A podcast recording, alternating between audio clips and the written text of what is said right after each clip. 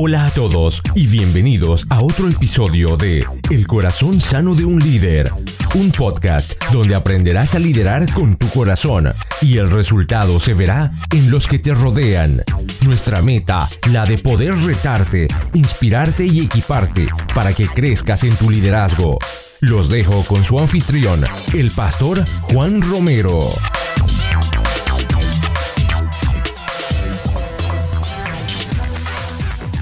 Hola a todos y bienvenidos al episodio número 52. No puedo creer que ya estemos en el 52. Mi nombre es Juan Romero y soy el anfitrión y soy su servidor en este su podcast, El corazón sano de un líder. Y creemos que equiparnos no es opcional, es vital y como en cada episodio te doy las gracias por acompañarnos, como en cada episodio te doy las gracias por habernos elegido y espero que la conversación del día de hoy te pueda inspirar, te pueda retar, te pueda equipar para que crezcas en tu liderazgo y en el resultado que se ven, en donde se ven en las personas que te rodean. Y a veces nosotros creemos que porque solamente somos empresarios o porque somos líder eh, de un departamento en una empresa o de pronto líder en un ministerio o en una iglesia, entonces ahí es donde se debe aplicar el liderazgo. Yo soy de las personas que creo que el liderazgo empieza en casa.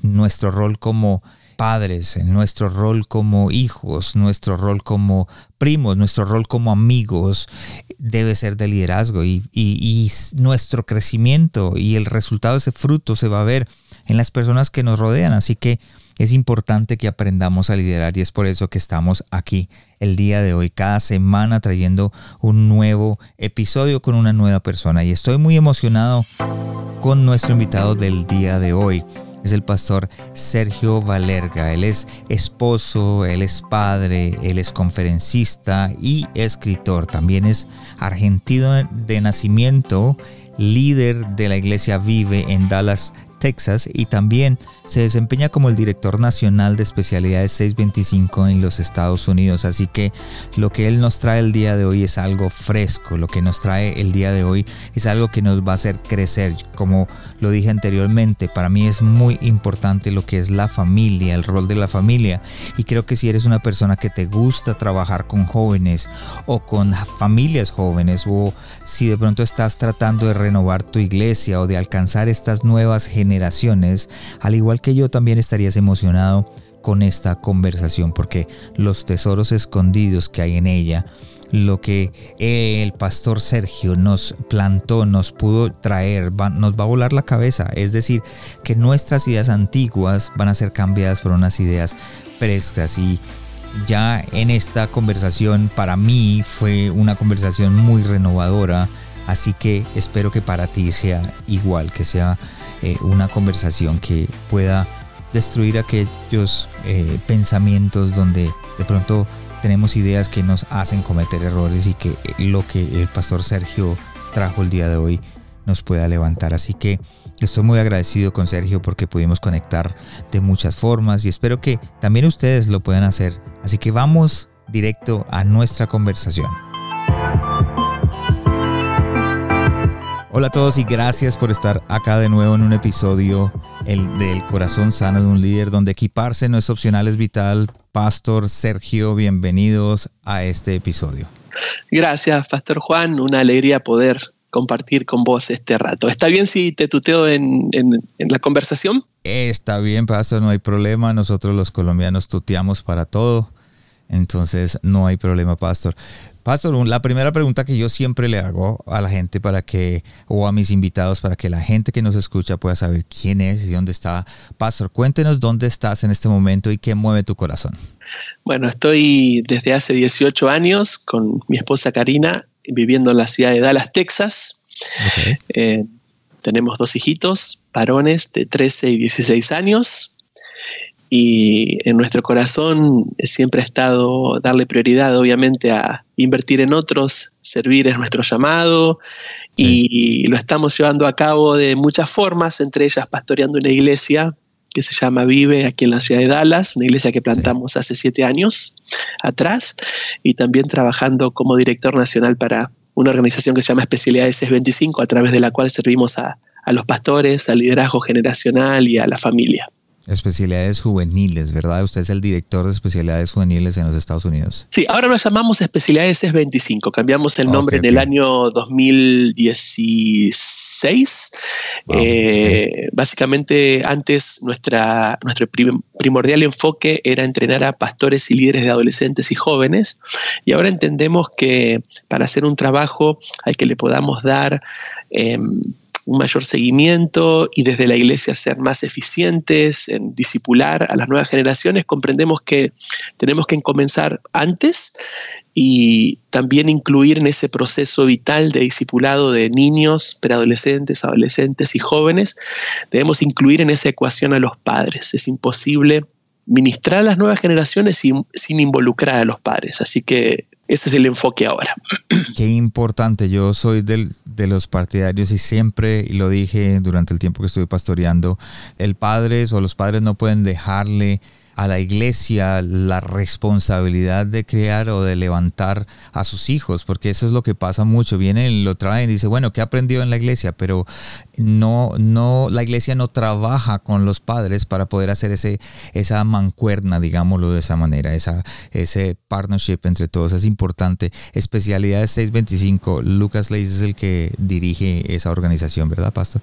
Así es, él es el fundador y tenemos oficinas en 14 países. Eh, bueno, pronto este año abrimos tres más, van a ser 17, pero servimos en todo el, mundo hispanohablante y bueno, yo dirijo la organización para Estados Unidos, sirviendo a los pastores hispanos aquí en Estados Unidos. Y menciono algo, Juan, que es que el nombre C25 es Servimos aquellos que sirven en las congregaciones, en las iglesias, comunidades de fe locales, a los que tienen desde 6 años hasta los 25 años, que es cuando comprendemos que termina el proceso de maduración física. Así que acompañamos todo el proceso del desarrollo físico en las cuatro etapas, desde la niñez, preadolescencia, adolescencia, la juventud, por eso 6-25, desde los 6 años a los 25 años. Y como mencionabas, es clave ahí sumar a la familia, porque el hogar y no la iglesia. Debe ser siempre el principal eh, lugar del sustento, del desarrollo espiritual de los hijos. Así que entendemos que si equipamos a los padres, hacemos una inversión más eficiente.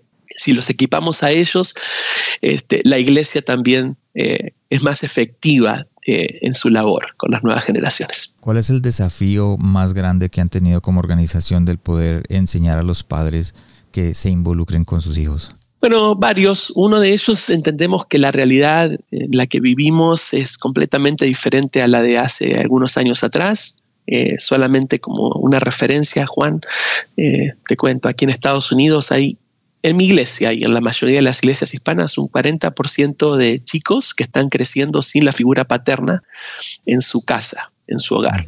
O estamos hablando también de ese 40% de familias fragmentadas, o sea, papás que algunos quedaron en sus países y formaron otras eh, nuevas familias aquí, hijitos que conviven con papás que no son sus padres biológicos, sino que son padres adoptivos, con todo lo que eso conlleva. Esa es una realidad. No estoy hablando a, nivel de juicio, de juzgar la situación, sino esa es la realidad de nuestras iglesias. La realidad de la familia hispana en los Estados Unidos es la mitad, casi el 40% de ellas son familias reconstituidas o fragmentadas. Estoy correcto en la terminología, o sea, que sean padres que se han separado, han comenzado otra familia, y eso se da a veces en papás que están en su tercer matrimonio, entonces hay hijitos de diferentes familias. Bueno, ese es una de las, uno de los grandes desafíos, pero por, por lo tanto también nos ofrece una gran oportunidad a la iglesia, porque la iglesia puede entonces eh, modelar a través de adultos saludables, bien plantados en la fe em, y que tengan buen testimonio, pueden modelar para que esos chiquitos que, están creciendo sin la imagen paterna puedan eh, descubrir cómo es eh, ser un hombre hoy, un papá, suplir esa carencia. Ese es uno de los grandes desafíos que tenemos también, motivar a la iglesia. A veces cuando hablamos de una iglesia que abrace a las nuevas generaciones, nos pensamos que la iglesia tiene que estar llena de jóvenes y que los adultos no tienen nada que hacer allí. Y ese es eh, el peor error eh, estratégico que podemos cometer desde la iglesia. Es imposible una iglesia que afecte a las nuevas generaciones sin la participación intencional de los adultos en ese proceso. Necesitamos padres espirituales, mentores, necesitamos hombres y mujeres adultos, como decía recién, ¿no? con, con experiencia que han caminado, que han peregrinado en la fe, que están bien sólidos en sus raíces, no perfectos, pero que puedan modelar para los que vienen detrás. Y creo que ese es el, gran desafío que tenemos, equipar a los adultos de las congregaciones para que entre todos abracen a los más jóvenes. Tremendo, yo siempre he dicho que es algo como que en conjunto, un trabajo en conjunto, y, si esas familias son sanas eh, de raíz, van a ser parte de lo que la congregación debe hacer. Si algún pastor en este momento, un líder me está escuchando y dice, bueno, ¿cómo puedo empezar yo a trabajar eso? Quisiera que la iglesia, eh, como dijiste ahorita, tenemos que involucrarnos todo el mundo. ¿Cómo hago yo para hablar con la gente, con la, con la congregación, para que se involucren? Claro, esa es una cultura que tenemos que desarrollar. A veces pensamos que el trabajo con los padres, de hecho nosotros ofrecemos seminarios para padres, pero a veces pensamos que el, trabajo con los padres es darle un seminario una vez al año a los padres, el trabajo con los matrimonios es el 14 de febrero hacer una noche para matrimonios. Y la realidad es que tenemos que desarrollar una cultura en nuestra iglesia en la que todos estén listos, dispuestos a abrazar a las nuevas generaciones. A mí me encanta, eh, Juan, eh, el libro de Deuteronomio en el capítulo 6, que básicamente lo que dice allí es lo siguiente, los hijos de tu familia son los hijos de la comunidad. O sea, tus hijos son los hijos de la iglesia, son los hijos de esta familia espiritual que llamamos iglesia. Entonces, desde ese punto de partida de pensar a los hijos de las familias, no solamente como el hijo de Sergio, de Juan, sino tus hijos, Juan, también son mis hijos. Yo soy responsable también de, tus hijos. Cuando esa, cuando esa idea este, madre se concibe dentro de la congregación, entonces podemos animar y a partir de eso construir, edificar eh, una cultura en la que todos estemos conscientes en la iglesia de que cada niñito, cada adolescente, cada joven no tiene que pasar desapercibido, no tiene que ser un invisible en la iglesia, no entendemos cómo llegó y qué está viviendo en su casa, pero si llega a la iglesia y los más grandes, los adultos, y cuando hablo de adultos estoy hablando de los abuelitos, de los tíos, estoy hablando de los jóvenes, mayores, solteros, estoy hablando de los pastores, de los líderes, o sea, desarrollar una cultura que vaya más allá incluso del pastor y el equipo de liderazgo, una cultura en la que todos en la iglesia estemos enfocados, mi misión, mi trabajo, mi esfuerzo es que cada niño, adolescente y joven se sienta abrazado, amado. Y eso tiene que ver con, con que, por ejemplo, ¿no? Doña María, que está en la puerta del, templo el domingo, que tiene 80 años, hasta el Ujier que está en el pasillo levantando la ofrenda, hasta este, eh, ese, ese, hombre que a lo mejor eh, viene a la iglesia solo, todos estén conscientes, el enfoque de nuestra iglesia es abrazar, cuidar, nutrir a los más chicos. Si desarrollamos esa cultura en la que hay que trabajar constantemente, eh, creo que es clave también comunicarlo, eh, es clave repetirlo, a veces las, ideas, las culturas se crean cuando repetimos conceptualmente lo que queremos, pero básicamente es eso, el pueblo de Israel estaba muy consciente de algo, eh, Juan, y es, ok, vamos a pasar a la tierra prometida, ok, esta tierra es una tierra en la que fluye leche y miel, es una tierra en la que vamos a disfrutar de cosechas que, en las cuales no trabajamos, vamos a disfrutar de cosas en las cuales no invertimos nada y no queremos que nuestros hijos entren a esa tierra y se olviden de dónde venimos, se olviden de la fe de sus padres, se olviden de lo que nos costó llegar hasta acá, cómo hemos tenido que atravesar situaciones terribles y vimos la mano de Dios. Y, todo esto tiene un paralelismo muy interesante con nosotros los inmigrantes, dicho sea de paso. Entonces, ¿cuál era el, eh, qué, era lo que estaba en el corazón de esos hombres de Dios que estaban llevando al pueblo de Israel a la siguiente etapa? Queremos que las nuevas generaciones, nuestros hijos, nuestros nietos, ¿sí? los más jóvenes, amen al Dios de sus padres, conozcan los milagros que el Dios de sus padres hizo para entrarnos a esta tierra. Así que básicamente podemos decir que el éxito ministerial para ellos no era cuánta gente se sentaba el domingo en la congregación. El éxito ministerial para ellos no era cuántos likes tenían en Facebook o cuánta gente miraba el servicio online. El éxito ministerial para ellos era que los más jóvenes amaran al Dios de sus padres, estén enamorados del Dios de sus padres. Bueno, esa, es, esa cultura es la cultura en la que creo, creo, no es que esto está escrito sobre tablas, pero creo que es la que debemos enfocarnos en esta temporada. Y creo que también algo que dijiste fue que no solamente es la eh, responsabilidad del pastor y su familia de, de levantar una iglesia saludable, que una iglesia que, por ejemplo, hoy estamos hablando de jóvenes y cómo alcanzar jóvenes, pues no es la, la responsabilidad del, del pastor total, sino que es una responsabilidad de la congregación completa. Así es. Así es. Y eso, eso es algo que hemos perdido, ¿viste, Juan? Porque viste que nuestros estilos de liderazgo latinoamericanos son eh, eh, estilos de liderazgo muy personalistas, habitualmente. Estoy hablando en términos generales, no, no siempre, pero son muy personalistas, enfocados en la figura o en la imagen del pastor y muy verticalistas. Y yo creo que eh, el tipo de liderazgo que tenemos que promover en este tiempo para ser más efectivos en el trabajo con las nuevas generaciones es un liderazgo más descentralizado.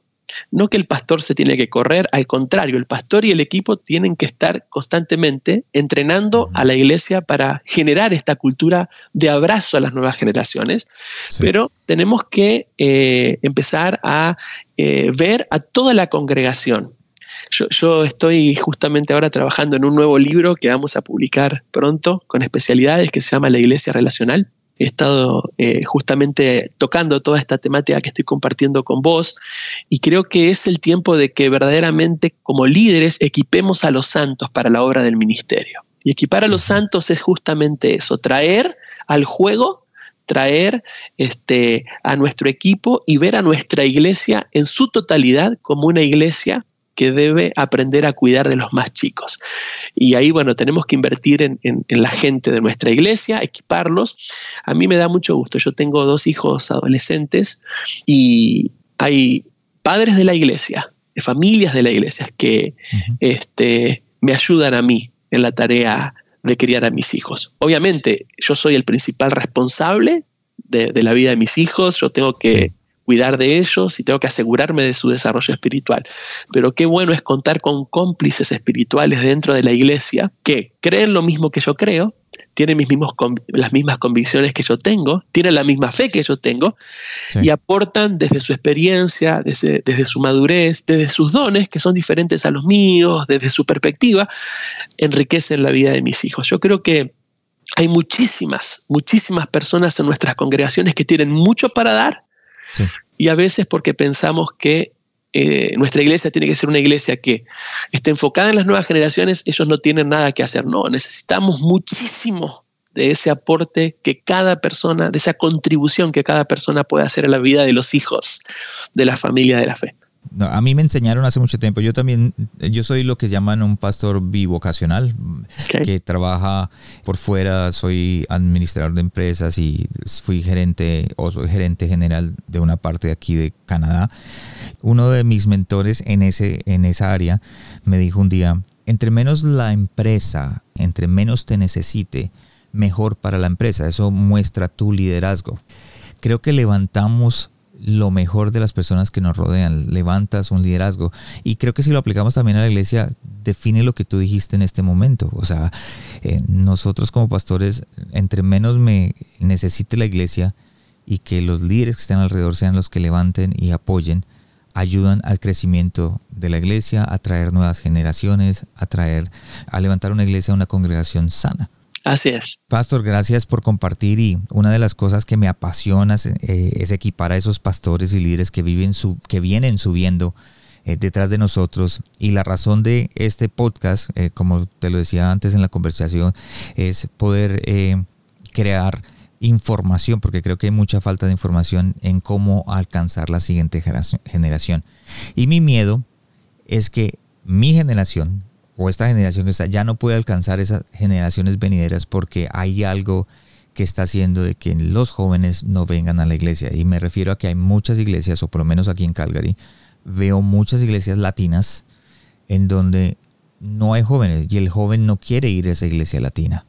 ¿Cómo podemos hablarle a la juventud y atraer a las nuevas generaciones a la iglesia? ¿Dónde empezaría si hay un pastor diciendo quiero empezar, quiero atraer, yo, yo me siento identificado con lo que Juan acaba de decir, ¿cómo puedo yo atraer esa juventud a la iglesia?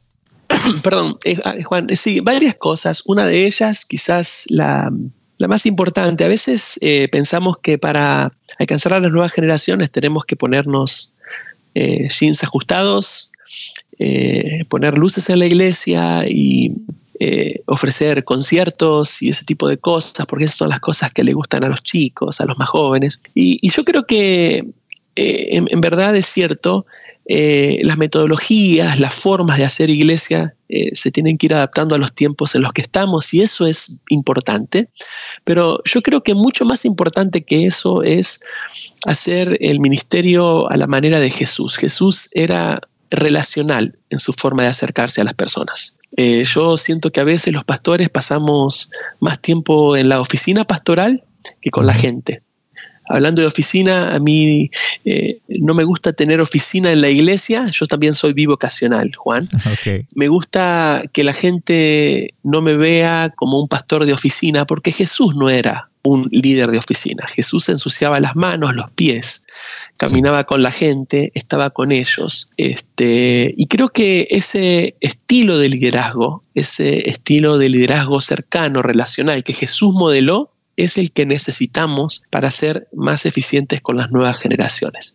Las nuevas generaciones eh, son muy sensibles a la hipocresía, son muy sensibles a las apariencias eh, y son muy sensibles y, muy receptivas y muy abiertas cuando nos ven que estamos más interesados en ellos como personas que en involucrarlos en nuestras actividades, cuando conocemos sus nombres, cuando tratamos de interiorizarnos de cuáles son los intereses que tienen. Y, esto se da en el uno a uno, esto se da en las conexiones, en los vínculos, en las conversaciones. A veces eh, centralizamos tanto el trabajo de la iglesia dentro de la iglesia que incluso en esta temporada en la que nos vimos imposibilitados de ir al templo, como que no supimos qué hacer, ¿no? Y entonces pensamos que hacer iglesia es, bueno, predicar un mensaje a través de este, Facebook Lives o YouTube. Y nos olvidamos de lo esencial, que es eh, mantener el contacto fluido. Y acá hay un montón de, vertientes que, salen de esto. Una de ellas es, necesitamos asegurarnos de que estamos en el ministerio por las convicciones y las motivaciones correctas. Eh, ¿por, qué, ¿Por qué pastoreamos? ¿Por qué hacemos lo que hacemos? ¿Cuál es nuestra motivación? Esa es una de las cosas que tenemos que revisar una y otra vez. Tenemos que asegurarnos de que amamos a la gente que Dios nos ha llamado a ministrar. Amar a la gente es conocer a la gente, conocer sus contextos, conocer sus realidades, como dije antes, conocer sus nombres, sus intereses. Bueno, las nuevas generaciones son muy susceptibles a esas cosas a veces ven a la iglesia como este, una iglesia lejana, distante, que no les comprende, que no entiende su realidad. Y los pastores y los líderes somos muchas veces culpables de eso, porque hablamos tratando de dar respuestas a preguntas que la gente no se está haciendo. Este, a veces eh, nuestro mensaje, nuestro acercamiento teológico, nuestro acercamiento eh, bíblico, es como que nos estamos predicando más para nosotros que para la realidad en la que viven las nuevas generaciones. Entonces es eso, es, creo que básicamente, si te tendría que decir una cosa que los pastores podemos hacer es ser reales, ser cercanos, ser relacionales, interesarnos verdaderamente en ellos, no verlos como un número. A veces los pastores tenemos ese rollo con cuánta gente viene el domingo, cuánta gente está en el grupo de jóvenes, cuántos jóvenes estamos.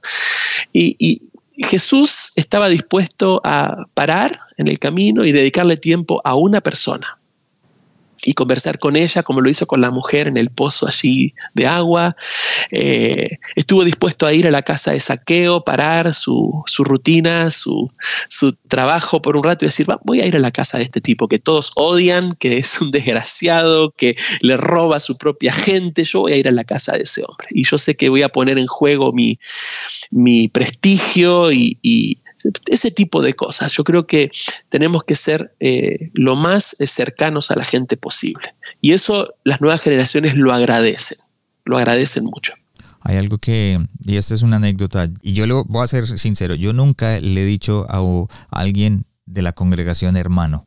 No he podido. si, si el pastor viniera a la iglesia, yo le diría Sergio. Entonces siempre fue con nombres y dentro de lo que pasó dentro de la iglesia, muchas, muchas personas, eh, hubo gente que se fue de la iglesia porque no decíamos hermanos. Eh, como se formó esa cultura, el pastor no dice hermano, pues aprendamos los nombres de la congregación. Entonces eh, siempre en vez de decir vaya donde la hermanita, entonces uno le decía vaya donde María o vaya donde el hermanito, uno decía vaya donde Antonio esa cultura se formó.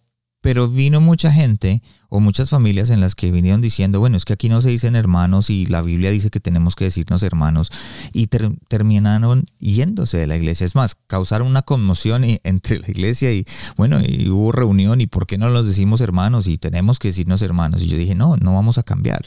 Eh, eh, como tú dijiste al principio, eh, de pronto los tiempos cambian, los métodos cambian, ¿cierto? Pero, pero tenemos que ser relevantes para los jóvenes y para la gente nueva que está viniendo. Sí, el lenguaje que usamos también, eh, eh, Juan, el lenguaje que usamos es un lenguaje que solamente entendemos nosotros muchas veces. Y entonces, eh, cuando estamos pensando en alcanzar a las nuevas generaciones, alcanzar a los papás, alcanzar a las familias, bueno, por amor a ellos, por amor a ellos, nos adaptamos hablando el lenguaje que habla nuestra cultura. Y eso no significa que tenemos que licuar o rebajar el mensaje del Evangelio, sino modificar ese idioma eh, que hablamos en las iglesias que entendemos solo nosotros y que la gente que viene de afuera no entiende. Entonces, cuando hablamos ese lenguaje tan cerrado, eh, básicamente lo que estamos diciéndole a la gente que podría llegar a pensar en que nuestras iglesias se transformen también en sus familias espirituales, bueno, es como que le decimos, mira, para pertenecer acá tenés que adaptarte a nuestra forma de hablar, para pertenecer acá tenés que adaptarte a estas a este vocabulario. Y yo creo que eso es, eh, es algo que Jesús mismo no hacía. Jesús eh, hablaba en parábolas que todo el mundo comprendía, hablaba de ovejas, de monedas perdidas, ¿sí? porque eso era eh, la, la, realidad diaria de la gente a la que él estaba tratando de llegar. Les hablaba de ovejas porque estaba viviendo con gente que, cuidaban ovejas o en medio de gente que criaban ovejas. Hablaba de pescar porque eh, vivían cerca de aldeas de pescadores. Entonces, adaptarnos a, la gente a la que queremos ministrar. A veces, uno de los grandes déficits que tenemos nosotros es que copiamos métodos de otras iglesias. O sea, vemos y decimos, a ver, ¿qué está funcionando en aquella iglesia? Así yo lo hago acá. Y perdemos de vista algo, el contexto. ¿Cuál es el contexto en el que está tu congregación? ¿Cuál es la realidad en la que vive la gente a la que querés ministrar? Por ejemplo, mi iglesia, Juan, está en, un, en el sur de la ciudad de Dallas. El vecindario donde está mi congregación es un vecindario de gente mayormente humilde, eh, sencilla en su estilo de vida, inmigrantes, muchos de ellos indocumentados. Eh, la realidad en la que viven es una realidad que yo tengo que conocer, porque yo no puedo ministrar gente que no conozco. Así que la segunda cosa que le diría a los pastores que quieren ser relevantes, entre comillas, que quieren alcanzar a las nuevas generaciones, es estudien la cultura, estudien el contexto, lean eh, libros que hablen acerca de la realidad de la gente, cuáles son las problemáticas de los adolescentes, cuáles son las problemáticas que los padres están enfrentando en la comunidad. Por ejemplo, yo te mencioné antes, en mi congregación, el 40% de las familias son familias fragmentadas. Entonces, cuando yo hablo de familia, no estoy hablando de papá, mamá y los hermanitos y los cuatro ahí, porque ese concepto de familia es un concepto que la, mitad de mi congregación no entiende. Entonces, conocer a la gente, eh, entender la realidad en la que viven. Ah, las familias de mi iglesia tienen trabajo, no tienen trabajo, están supliendo sus necesidades básicas o no. Eh, los chiquitos que vienen al ministerio de niños, este, están sufriendo violencia en casa, violencia doméstica, violencia verbal, emocional. Eh, no, vienen de una familia que los ama, que los cuida y a pesar de que son una familia fragmentada, invierten en ellos. Bueno, conocer a la gente para entonces eh, que mi iglesia tenga la forma de la necesidad de la gente a la que estoy ministrando. Eh, a veces nos emocionamos demasiado con los métodos, ¿no? A ver qué, le, qué le funcionó a este pastor que su iglesia está creciendo y, ¿no? qué le está funcionando. Entonces queremos trasplantar ¿no? Eh, un método que funciona en otro contexto, con otra gente, con otra realidad. Entonces los pastores hoy necesitamos ser estudiosos de la cultura, estudiosos del contexto. Tenemos que conocer a la gente a la que queremos alcanzar con el mensaje. Te me adelantaste a la pregunta porque hablaste de métodos. Sí, es importante tener esa estrategia y a veces estamos mirando qué hizo aquel pastor para alcanzar jóvenes, qué hizo aquella iglesia para alcanzar jóvenes. ¿Es necesario tener esa estrategia para poder alcanzar los jóvenes? O sea, la forma de mi ministerio siempre me la da el contexto en el cual eh, trabajo. O sea, nosotros que vivimos aquí en Estados Unidos sabemos que depende el área en el que está tu iglesia a las necesidades de la gente de esa área. Entonces, la relevancia de mi iglesia no es hacer lo que alguien más está haciendo. Yo puedo, obviamente, aplicar metodologías que funcionan, pero esas metodologías yo las tengo que adaptar a mi realidad, al contexto en el que estoy. Eh, eso es clave. Eso es clave. Ahora, las estrategias son importantes. Claro, al principio hablábamos, por ejemplo, de que la iglesia desarrolle una cultura en la que todos estén preparados y listos, dispuestos para abrazar a las nuevas generaciones. Entonces, ¿qué significa eso? Bueno, voy a desarrollar una estrategia, voy a entrenar a mi equipo de liderazgo, voy a entrenar a las familias de mi iglesia, voy a buscar, voy a, voy a prestarles especial atención a esos adultos, a, esas, a esos papás que tienen familias no perfectas, pero familias sólidas, que veo que sus hijos adolescentes están creciendo en la fe porque sus padres están haciendo un buen trabajo. Ok, a esas familias, en esas familias me voy a invertir. Entonces voy a asegurarme de que algunos matrimonios sólidos estén en el Ministerio de Niños, porque tengo niños que no tienen imagen de familia sólida en casa, entonces les voy a poner una pareja, un matrimonio o varios matrimonios, ¿sí? Que puedan modelar para ellos la paternidad, buenos ejemplos de matrimonios. Ok, con el grupo de adolescentes, a veces no decimos, no, el líder de adolescentes o el líder de jóvenes tiene que ser un chico, que sea cool, que se vista cool, que toque la guitarra, este, y está bien con eso, pero yo creo que en nuestro contexto es mucho más saludable que haya ese tipo de líderes en el Ministerio de Adolescentes y Jóvenes, pero tenemos una carencia Nuestros jóvenes no se están casando, se casan tarde. Vienen de familias problemáticas, la mayoría de ellos. Muchos de ellos me dicen, si, si el matrimonio y la familia es lo que yo vi en casa, no me quiero casar nunca. Entonces, ¿qué necesitamos hacer? Vamos a poner matrimonios confiables a trabajar también con adolescentes y jóvenes. ¿Por qué? Porque necesitan modelos necesitan espejos en donde mirarse. Y a veces cometemos el error de poner a trabajar como líder de adolescentes o de jóvenes a un par de ellos. Está bien, pero mejor ponerle, no un, modelo terminado de, matrimonio, de familia, pero ponerle o poner o mezclar ahí en el liderazgo a gente que está más adelante. ¿Por qué? Porque entonces ellos dicen, ok, este es mi horizonte, ¿ok? Entonces ese tipo de estrategias tienen que ver justamente con pensar una iglesia que cuide, que ame a las nuevas generaciones. Ponemos modelos en el Ministerio de Niños, de adolescentes y de jóvenes, ponemos a, a, los jóvenes, a los adolescentes y a los niños en contacto con gente adulta, intencionalmente mezclamos intergeneracionalmente a la congregación, ¿ok? No hacemos el ministerio de niños, adolescentes y jóvenes separado de la iglesia, lo, mezclamos intencionalmente. ¿Por qué? Porque estratégicamente entendemos que si queremos llevar a las nuevas generaciones a la madurez en Cristo, bueno, que vean adultos que modelen la madurez en Cristo para ellos. Entonces ahí viene la siguiente pregunta, es decir, ¿es necesario eh, involucrar a los jóvenes para alcanzar a los jóvenes? Obviamente hablaste de, cierta edad para arriba, para dar el ejemplo, pero muchas de las iglesias eh, quieren involucrar a los jóvenes para que lleven la alabanza, ellos mismos llevan la alabanza, o los jóvenes para llevar, como dijiste tú, el, grupo de jóvenes o el liderazgo de jóvenes. ¿Es necesario involucrarlos para poder alcanzar esa juventud? Sí, absolutamente, pero eh, yo creo que eh, necesitamos liderazgo maduro siempre. Necesitamos siempre tener involucrados, por eso decía recién, no solamente pensar en el pastor y en el equipo de líderes, pensar en modelos papás, mamás, familias que puedan este, eh, conectarse con ellos también. Eso es clave. Y lo otro es, las nuevas generaciones no quieren ser simplemente espectadores de lo que pasa en la iglesia. Y yo sé que muchas veces nosotros decimos desde el púlpito, eh, los pastores, bueno, las nuevas generaciones no son el futuro de la iglesia, son el presente de la iglesia y todo eso, pero verdaderamente le damos poca participación a las nuevas generaciones en el servicio. Tenemos que también ser más intencionales en que ellos abracen la idea de que la iglesia también es parte de ellos. A veces estamos más preocupados para que las cosas salgan bien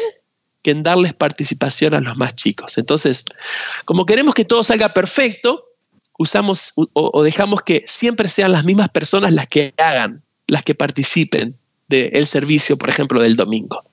Nosotros aquí en la ciudad de Dallas tenemos un mes un domingo del mes en que los adolescentes están a cargo del servicio de la iglesia, ¿sí? Y en, ocasiones es el pastor de jóvenes el que predica, o yo o alguno del equipo de predicadores predica, pero ellos levantan la ofrenda, ellos pasan a dar la bienvenida, ellos reciben a la gente en la puerta, ellos sienten que no son un apéndice de la iglesia, son la iglesia. No son este, gente que simplemente les pedimos que nos ayuden para acomodar las sillas. No, le damos participación en el servicio del domingo. Otro domingo son los jóvenes.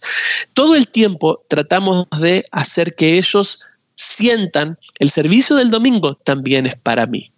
El servicio del domingo me representa a mí. Yo no soy simplemente un ministerio. Bueno, y, también lo mismo, ¿no? Familias enteras sirviendo. Los papás con sus hijos adolescentes sirviendo el domingo en la iglesia. Ese tipo de cambios, ese tipo de ajustes de a poquito, yo creo que nos ayudan a hacer una iglesia más preparada para darles espacio a los más chicos, a los que vienen detrás de nosotros. Excelente consejo, pastor, para aquellos que vienen creciendo y para pastores que de pronto tienen ya un tiempo siendo pastores, de pronto ya llevan años. ¿Crees que de pronto, y me, voy a hacer la comparación yo, ¿crees que mi generación de pastores entienden a los jóvenes de ahora? Mira, yo creo que eh, eh, todo parte de la base de el interés genuino en las personas. Para todos es difícil este cambio generacional. A mí me, me eh, yo tengo que estar aprendiendo todos los días con mis hijos adolescentes, ¿viste? Y aprendo, cometo errores, muchas veces me tengo que disculpar con ellos y, volver a empezar y, trabajar, porque todo el tiempo estamos aprendiendo. Bueno, como papás aprendemos, los pastores que somos papás espirituales de aquellas familias que por la gracia del Señor el Señor ha traído a nuestras iglesias, también tenemos que estar en un aprendizaje constante. Yo creo que, es posible eh, aprender, es posible crecer, pero no tenemos que dejar de capacitarnos, tenemos que seguir leyendo, tenemos que seguir aprendiendo, tenemos que, eh, eh, como decía recién, aprender el contexto de nuestra gente, entender la cultura, eh, los cambios culturales. Yo creo que hoy los pastores, los líderes, tenemos que ser una mezcla de dos cosas. Tener una profunda, una profunda pasión relacional hacia las personas y tenemos que ser estudiosos del contexto. Esa combinación es la que nos ayuda a mantener el ritmo eh, eh, en el que van las personas, las nuevas generaciones, eh, y creo el ritmo en el que deben ir también nuestras iglesias. Y, te agrego algo más que también creo que es importante. Yo tenía 10 años, me acuerdo, vivíamos en un pueblito muy chiquito de Argentina que se llamaba Wheelwright, se llama Wheelwright, y, y así viajaba una pareja de ancianos que manejaban 80 kilómetros con su Volkswagen 1500 cada semana para venir a enseñar la palabra a esta casa de una familia que abría las puertas para que muchas familias y ahí se juntaban en esa casa como 80 personas a veces. Era una iglesia pequeña, ¿no? Sí. Y ellos venían y este, no eran expertos en la palabra, no eran grandes teólogos, ¿viste? Eh, de hecho, ahora yo me pongo a pensar y cometían un montón de... A veces le erraban con las historias que contaban, ¿viste? Eh, pero amaban a la gente. Yo me acuerdo que un día me dicen, Sergio, prepárate para hacer la oración de los alimentos. Y entonces nosotros comíamos una cookie y tomábamos un vasito de jugo antes de comenzar el servicio, la reunión en casa. Me dice, prepárate que la semana que viene vas a hacer la oración de los alimentos. Así que yo tenía 10 años y me preparé toda esa semana para, para hacer esa oración. Me la memoricé. Padre Celestial, estamos aquí, un grupo de, hermanos, porque así oramos. Entonces, no, memoricé la, la, oración, ¿viste? Dándote gracias por estos alimentos que vamos a compartir. Y bueno, la cosa es que llega el día de la reunión, me pongo enfrente, se me pone la mente en blanco y hago una oración horrible, horrible.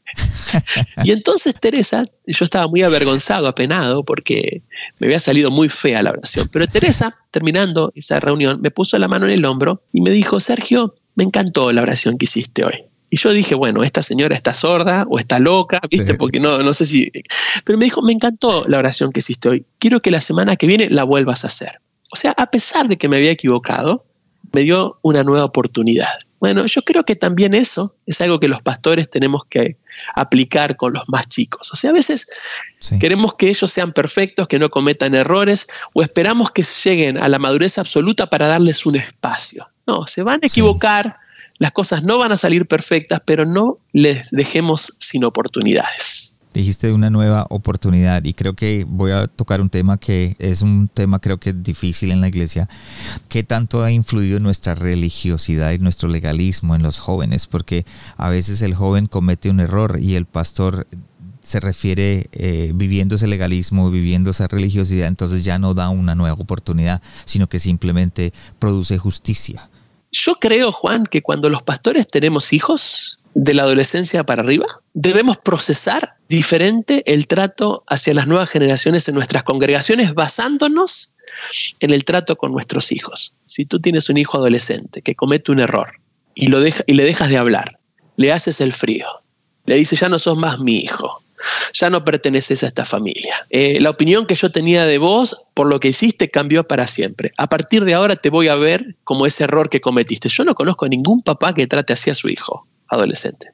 No conozco, o sea, a lo mejor hay algunos, ¿viste? Puede ser, que, puede ser que haya algunos, no son la norma. ¿Qué hacemos los padres o qué debemos hacer los padres? Bueno, acompañamos, cuidamos, nos aseguramos de pelear por el corazón de nuestros hijos, nos aseguramos de que sepan que pase lo que pase, los vamos a amar, vamos a estar allí para ellos. Creo que eso es lo que cualquier papá hace. Bueno, ¿por qué un pastor debiera actuar diferente con un hijo espiritual? Pregunto, ¿por qué deberíamos actuar diferente? A veces somos tan duros con la gente hasta que tenemos hijos, hasta que conocemos la realidad de los desafíos que ellos tienen, hasta que entendemos lo difícil que es ser adolescente, joven hoy en este contexto en el que vivimos, Juan, que es muy diferente al contexto en el que yo y vos crecimos, ¿cierto? Entonces, esa misma gracia que reina en nuestra casa o debe reinar en nuestra casa, en el trato con nuestros hijos, yo creo que esa misma mirada paternal ese mismo cuidado, esa misma gracia es la que tenemos, con la que tenemos que trabajar en nuestras congregaciones. Eso no significa que vamos a dejar que hagan cualquier cosa, que pase cualquier cosa, pero creo que tenemos que pedirle al Señor que el Señor nos dé un corazón más blando, más pastoral. Eh, el mismo corazón que le pedimos para el trato con nuestros hijos al Señor, tenemos que también usarlo en nuestras congregaciones perfecto porque creo que el común denominador que nosotros teníamos muchos jóvenes y el común denominador que que teníamos o que cuando conversaba con ellos era de que por qué no se acercaba a la iglesia. Era, es que yo no iba a la iglesia de mis papás porque eh, me criticaban por el tatuaje que me hice o me criticaban porque tengo aretes o de pronto me hacían sentir mal por la forma de vestir. Entonces eh, terminaban yendo a la iglesia de nosotros separados de los padres porque los padres no querían saber nada de la iglesia de nosotros, pero los jóvenes sí querían venir a la iglesia de nosotros por eso mismo, porque se sentían aceptados, se sentían que los amábamos, se sentían que, que sin importar el domingo nuestros brazos estaban abiertos para decirles te amo, te queremos, aquí esta es tu casa, porque sabíamos que el que iba a hacer la obra en ellos era Dios, no nosotros. Absolutamente. Lo mismo que haces con tus hijos, Juan, me imagino. Lo mismo que has hecho con tus hijos, que estamos aprendiendo a hacer con ellos. Yo creo que tenemos que, necesitamos más pastores con corazón de pastor, Juan. Y, esto no significa que, ya lo haya alcanzado, como dice Pablo. Todos los días trabajamos para, para ser el tipo de padre que el Señor quiere que seamos. Eh, todos los días trabajamos para ser los pastores que el Señor quiere que seamos. Y, bueno, yo creo que, necesitamos ser humildes, eh, necesitamos ser aprendices permanentes y necesitamos darnos cuenta de que a veces eh, somos con la gente de afuera como no somos con nuestra familia y eso también es hipocresía. Eso también es hipocresía. Necesitamos amar extender gracia, misericordia y, como decías vos recién, confiar en la obra del Espíritu Santo en la vida de nuestros chicos. Así es, en tu experiencia tratando de levantar líderes jóvenes y líderes que amen a los jóvenes, ¿cuál crees que es el, el error que un líder puede cometer al tratar de alcanzar las nuevas generaciones? Mira, básicamente yo creo que que todos eh, en ocasiones cometemos errores en el sentido de, con respecto a las expectativas, a veces tenemos expectativas demasiado altas acerca de nosotros mismos y enseñamos esto también a los líderes, a tener expectativas demasiado altas, ¿no? Eh, yo creo que a veces eh, la cuestión de las expectativas en el liderazgo es muy importante. Fíjate que Jesús lidió con un grupo, un grupo de jóvenes, discípulos, que cometían un montón de errores. A veces lo decepcionaban, a veces le fallaban. Eh, él invirtió tiempo, invirtió esfuerzo en ellos, los amó, fue cercano.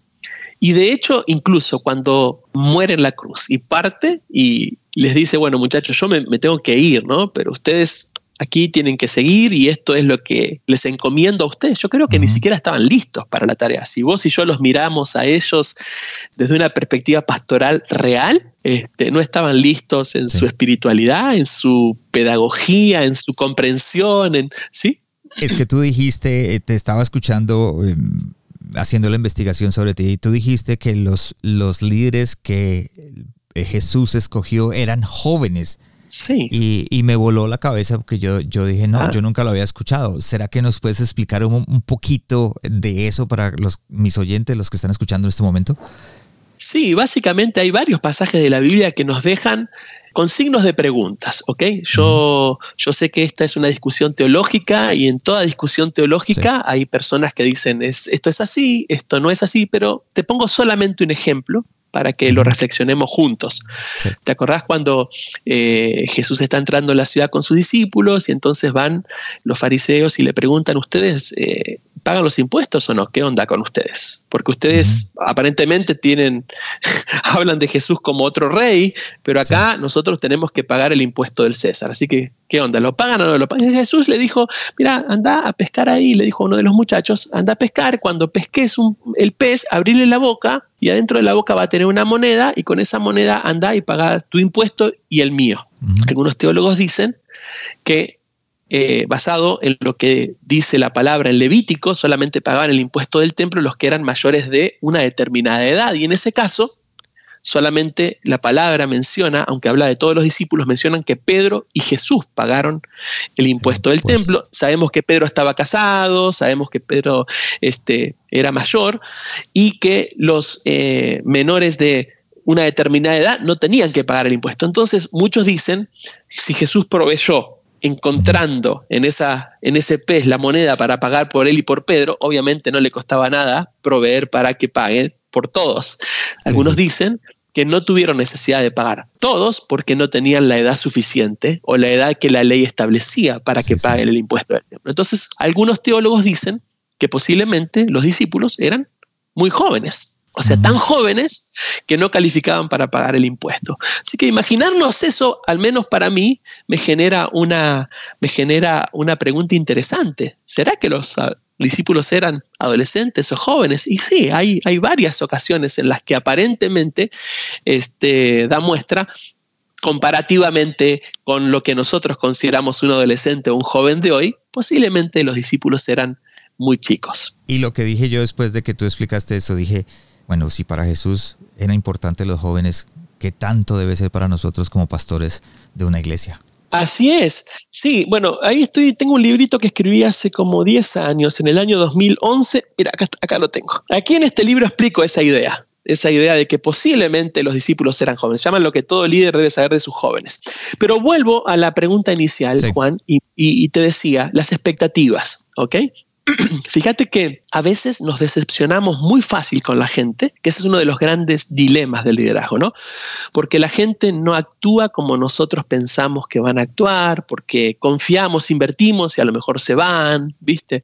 Eh, equipamos, pasamos un montón de tiempo entrenando a alguien y al final después nos abandona o, o se va a otra iglesia. Bueno, todo ese tipo de cosas que los pastores experimentamos todo el tiempo. Fíjate que Jesús, si bien lidió con gente con la que estuvo tres años, se fue, los dejó y cuando los deja, aún yo creo no estaban listos. No estaban. O sea, Jesús confió en que la obra de, él en la vida de ellos iba a continuar a pesar de sus errores, a pesar de sus, de sus imperfecciones.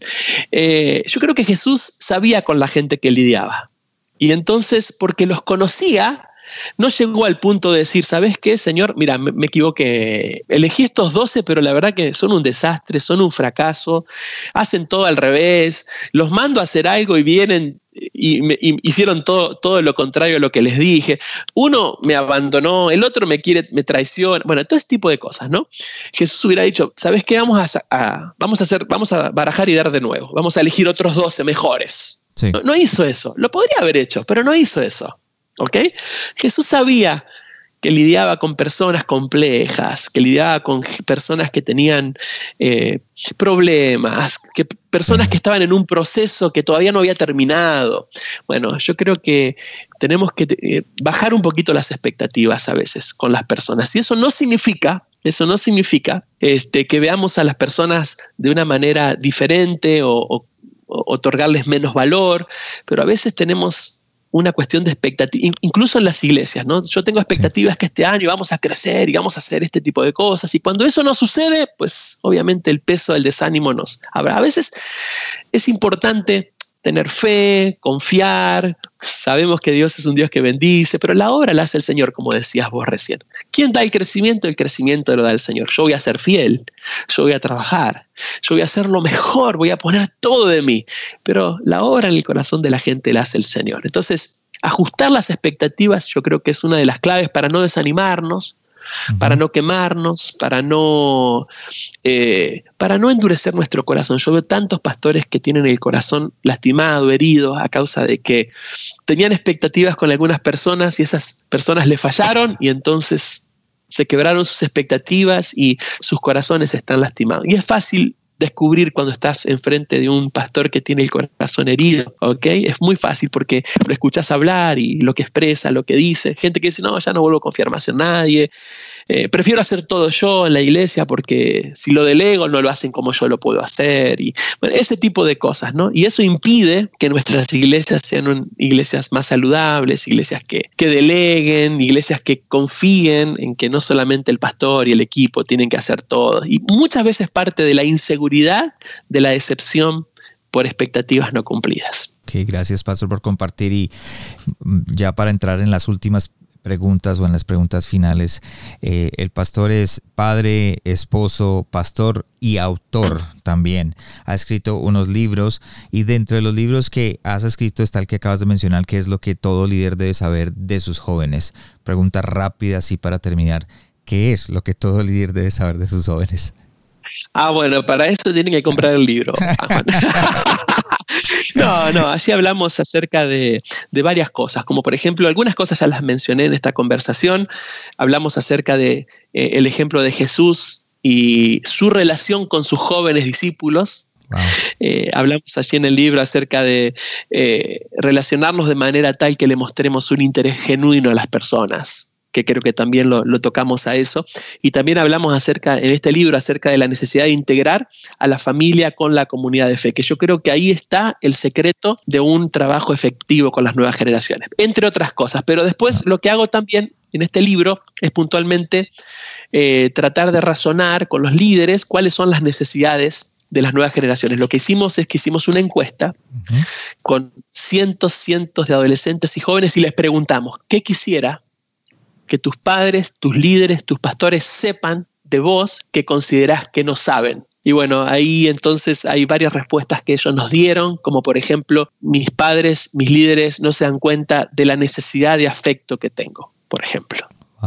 Eh, mis padres, mis líderes no se dan cuenta de lo bien que me hace cuando me ponen límites, aunque vos no lo creas. Los chicos necesitan el cuidado a través de límites saludables. Bueno, entonces varias de esas respuestas respuestas que ellos de esas respuestas que ellos nos dieron somos las que tratamos de responder ahí en el libro y en, otros que escribimos. En resumen, como lo dijiste, eh, creo que el libro y lo que hablamos el día de hoy se, se resume en que debemos ser una iglesia, unos pastores, una congregación que ame a los jóvenes, incluyendo nuestras estrategias deben girar alrededor de eso, de, de amar a los jóvenes, los métodos que tenemos. Eh, deben girar alrededor de amar a los jóvenes. Gracias, Pastor, por compartir con nosotros. Y como siempre lo menciono en la página de internet el corazón sano de un buscas este podcast eh, y obviamente vas a ver eh, los enlaces a los libros del pastor si los quieres comprar, los enlaces a la página de Facebook, al Instagram para que se contacte y pueda de pronto seguirlo y aprender más de lo que el pastor Sergio tiene en su corazón. Pastor, ya llegamos a las preguntas finales y le voy a tirar la primera. De los hábitos que tienes diariamente, ¿cuál es el que más ha afectado tu liderazgo? Mira, una de las cosas que más me ha ayudado, yo también, como te mencionaba, soy bivocacional, yo trabajo, viajo y todo lo demás, y, eh, además pastoreo la iglesia.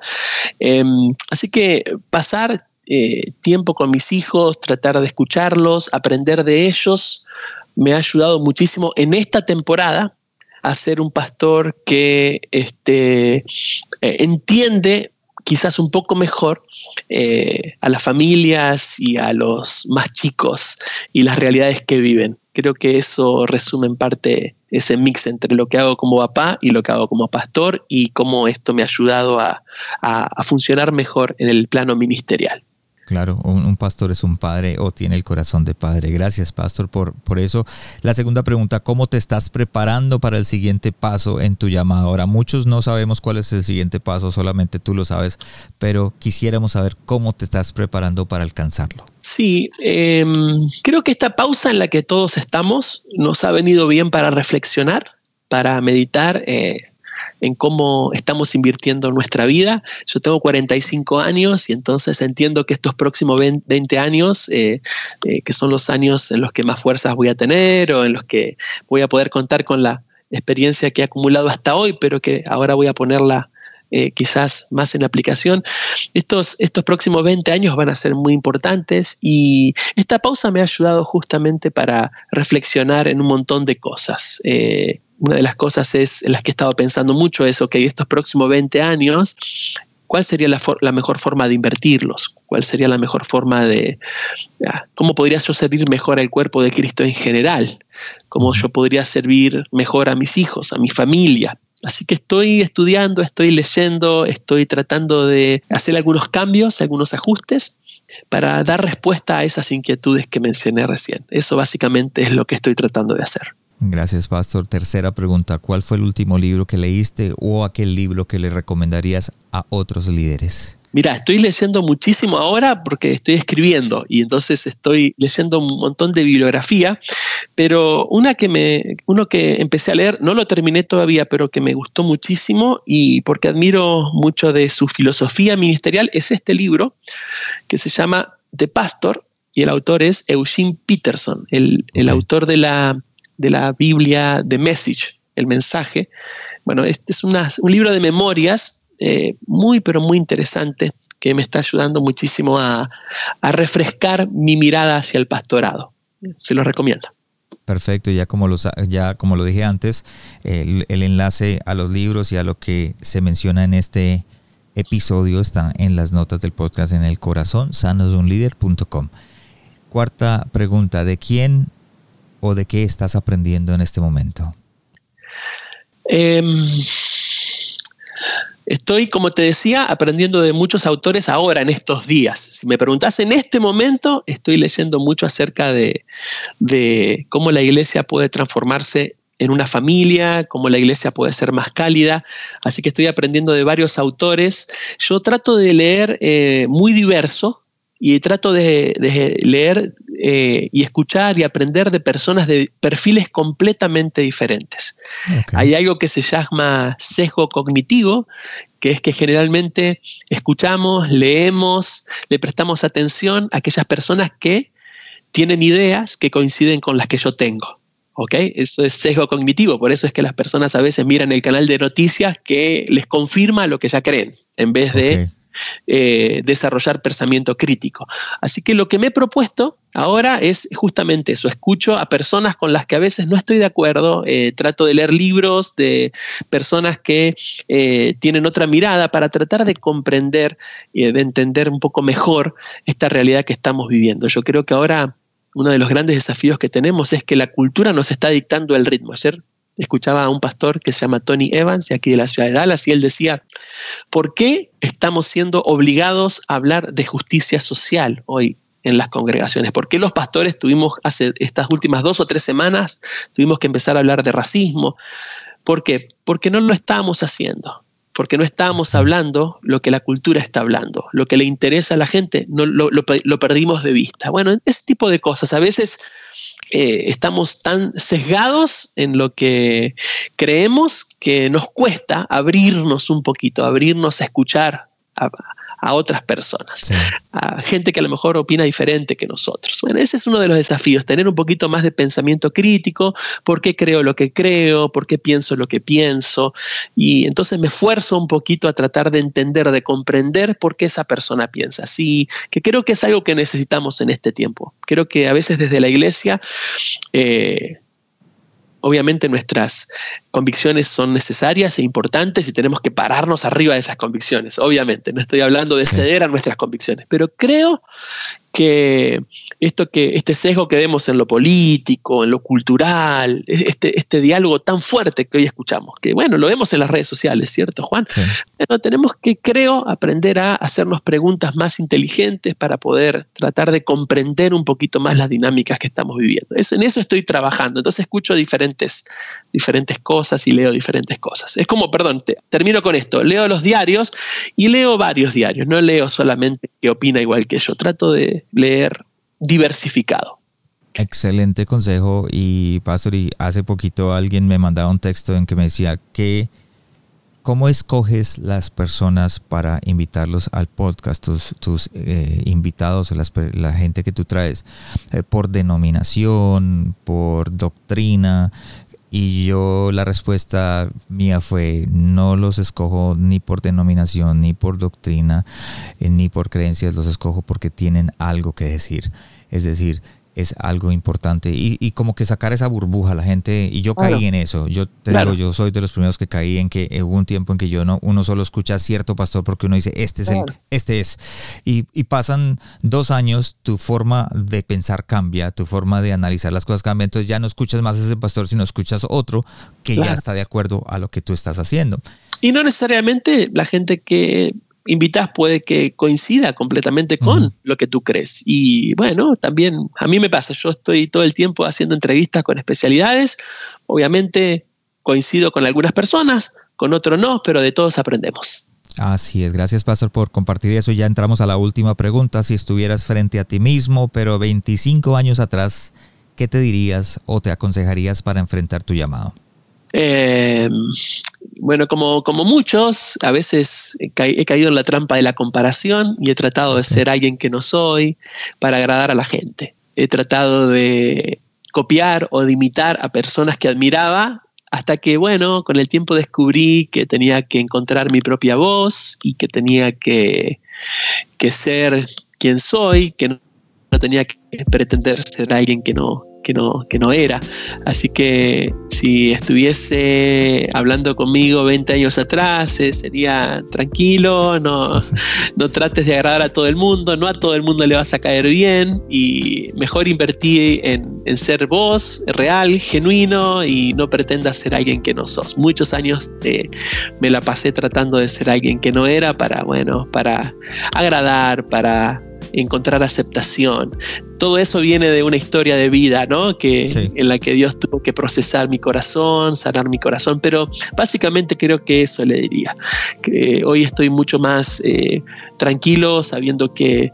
Eh, bueno, bien o mal, aprendiendo, creciendo permanentemente, nunca terminamos de aprender y todo el tiempo estamos cambiando, por cierto. ¿eh? Así que capaz que si la semana que viene me preguntaste, digo otra cosa, ¿viste? Pero eh, creo que hoy encontré ese espacio en donde puedo ser yo eh, con mis limitaciones, con mis capacidades, con, mis este, cosas buenas y cosas no tan buenas. Estoy ahí en ese proceso de ser, de ser quien soy. Y bueno, creo que Dios eh, quiere llevarnos a todos a ese lugar en el que podamos estar no conformes, porque como insisto, no somos siempre obras en proceso, no productos terminados, pero hacer un esfuerzo para, para ser nosotros. Bueno, gracias Pastor por compartir, gracias por estar aquí en este episodio, por creer en este proyecto. ¿Algún consejo de tu corazón para aquellos, ya el consejo final, aquellos que están tratando de alcanzar las nuevas generaciones, aquellos pastores que dicen, sabe una cosa, quiero eh, ser un pastor de jóvenes? Un consejo final. Sí, bueno, eh, creo que ya varios los mencioné antes, pero básicamente asegúrate de de que tenés el llamado del Señor para servir a la gente, asegúrate de que la motivación por la que haces lo que haces es la correcta y hace por uno lo que quisieras hacer por muchos. Empezá por tu casa, empezá por tus hijos, empezá por tus amigos, empezá en la escuela, en la universidad, ahí donde estás, empezá a demostrar interés, empezá a escuchar más. Y, y, creo que eso te va a llevar a encontrar ese espacio en donde puedas ser efectivo haciendo lo que el Señor te llamó a hacer. Gracias por habernos acompañado esta semana en el corazón sano de un líder. Espero que lo que escuchaste el día de hoy haya sido de crecimiento para tu vida. Visítanos en nuestra página de internet elcorazonsanodeunlider.com donde podrás suscribirte en iTunes, Spotify, Google Play o en cualquiera de tus plataformas favoritas. También nos puedes seguir en Facebook y en Instagram como El Corazón Sano de un Líder y no olvides compartirlo en tus redes sociales. Les habló su anfitrión Juan Romero. Te esperamos la próxima semana y recuerda lo mejor está por venir.